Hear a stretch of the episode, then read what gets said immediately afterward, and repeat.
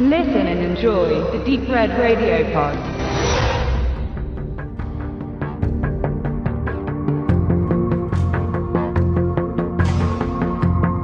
Murphy's Law ist ein stilsicherer Bronson aus des Darstellers berühmter Spätphase ab Mitte der 70er Jahre. Dabei ist Murphy's Law, gedreht 1986, nicht Charles Bronson bester Actionfilm dieser Phase, aus dessen Deal mit Canon Films entwickelten sich ab 81 Produktionsbeginn zügig hintereinander veröffentlichte Fortsetzungen zum ersten Deathwish-Film von 74.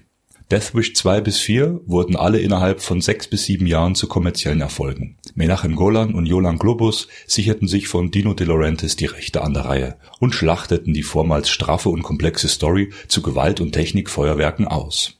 Geld brachte das. Bronson selbst zusätzlichen Ruhm des gereiften wortkargen Actionhelden, der sich mit über 50 Jahren durch Dreck wälzte und aus Fenstern warf. Doch stehen diese Canon-Filme, mit beispielsweise seltenen Ausnahmen wie Runaway Train von Andrei Konchalovsky, vorrangig für günstige Unterhaltung, deren einziges Rezept aus publikumswirksamen Reizen zu bestehen schien. Werke wie der erste Death Wish oder Mr. Majestic von Bronson zeugen davon weit mehr Klasse. In die 1980er reiht sich Murphys Law perfekt ein. Die Story um Jack Murphy, gespielt von Bronson, dreht sich um den abgehalfterten Polizisten, bei dem nichts mehr rund läuft. Seine Ex-Frau arbeitet mittlerweile als Stripperin und er selbst hängt an der Flasche. Er ist ein Loser.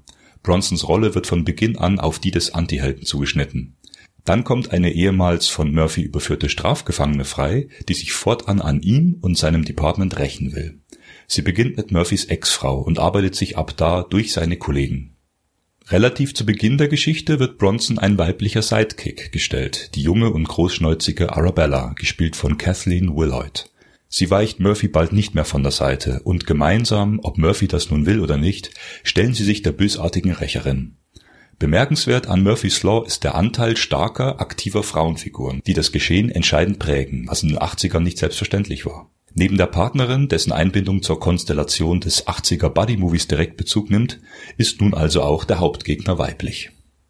Der Titel Murphy's Law, zu Deutsch Murphys Gesetz, geht bekannterweise auf die gleichnamige Lebensweisheit des US-Ingenieurs Edward A. Murphy zurück, das sich auf zahllose Lebenssituationen übertragen lässt und die da lautet Anything that can go wrong will go wrong, zu Deutsch Alles was schiefgehen kann, wird auch schiefgehen.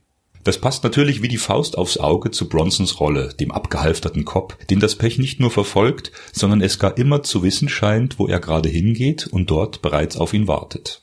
Aber Murphy hat einen Vorteil.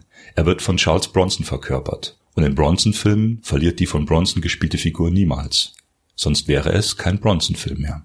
Neben der ausgeprägten Typisierung um den Actionstar bietet J. Lee Thompsons Murphy's Law an entscheidenden zwei Stellen ausreichend Mehrwert um bisweilen gar als guter Film bezeichnet zu werden. Mit einigen Patzern und entnervenden Entscheidungen, die oftmals die Dynamik und stilsichere Stimmung bremsen, möchte ich kurz zwei Highlights vorausschicken und Appetit anregen, ohne Handlungsstränge zu spoilern.